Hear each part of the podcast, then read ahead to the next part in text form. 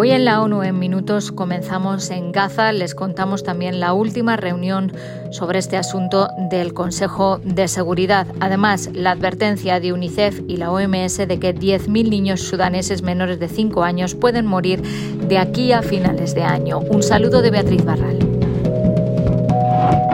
La Organización Mundial de la Salud ha dado la bienvenida al acuerdo anunciado por Estados Unidos e Israel para permitir el paso a Gaza vía Egipto de comida, agua y medicinas. Muchas vidas dependen de ello, dijo el director de la OMS, el doctor Tedros, en su cuenta de Twitter. La OMS y sus socios llevan desde el sábado listos para entregar ayuda de emergencia, añadía. Horas antes, el secretario general pidió un alto el fuego humanitario para facilitar la entrega de ayuda. Pide un alto el fuego humanitario inmediato que proporcione tiempo y espacios suficientes para ayudar a hacer realidad mis dos llamamientos y aliviar el épico sufrimiento humano del que estamos siendo testigos.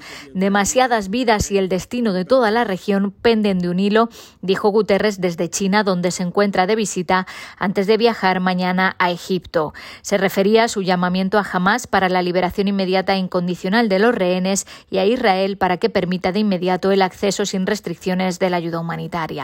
Guterres volvió a condenar los atentados de Hamas del 7 de octubre, pero dijo que no pueden justificar el castigo colectivo del pueblo palestino. El secretario general volvió a condenar enérgicamente el ataque contra el hospital Al-Hali en Gaza. El Consejo de Seguridad ha rechazado una segunda resolución sobre Gaza. Estados Unidos ha vetado la propuesta preparada por Brasil que pedía pausas humanitarias para llevar ayuda a la franja. El texto también pedía rescindir la orden de evacuación del norte de Gaza y condenaba los ataques de Hamas a Israel. Obtuvo 12 votos a favor, uno en contra y dos abstenciones. Como Estados Unidos es un miembro permanente, su voto en contra supone un veto. La embajadora de ese país justificó el veto diciendo que el presidente Joe Biden está de visita en Israel y querían dar espacio a la diplomacia, y añadiendo que el texto brasileño no reconocía el derecho de Israel a defenderse. El lunes, otra resolución propuesta por Rusia que pedía un alto el fuego pero no mencionaba jamás no logró los apoyos necesarios para ser adoptada. Tras los votos, el Consejo mantuvo una reunión para debatir sobre la situación en Gaza.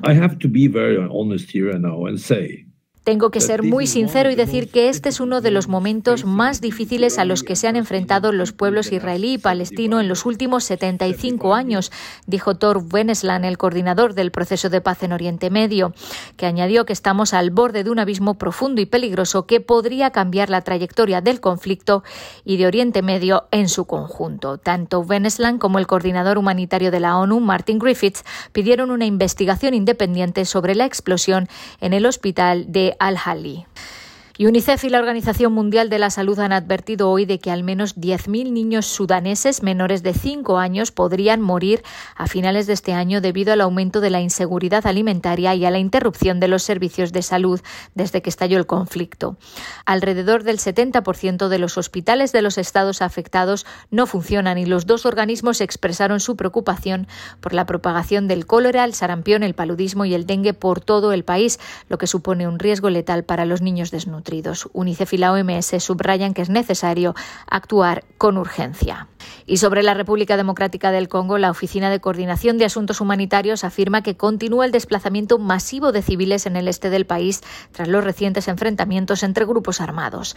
Desde el 1 de octubre, más de 145.000 personas han huido de la violencia en los territorios de Masisi y Rutshuru. Eso significa que de media más de 8.000 personas se han visto obligadas a abandonar sus hogares cada día. Necesitan alimentos, agua y asistencia sanitaria. La ONU y sus socios están proporcionando ayuda.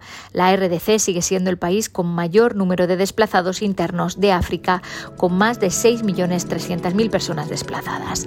Hasta aquí las noticias más destacadas de las Naciones Unidas.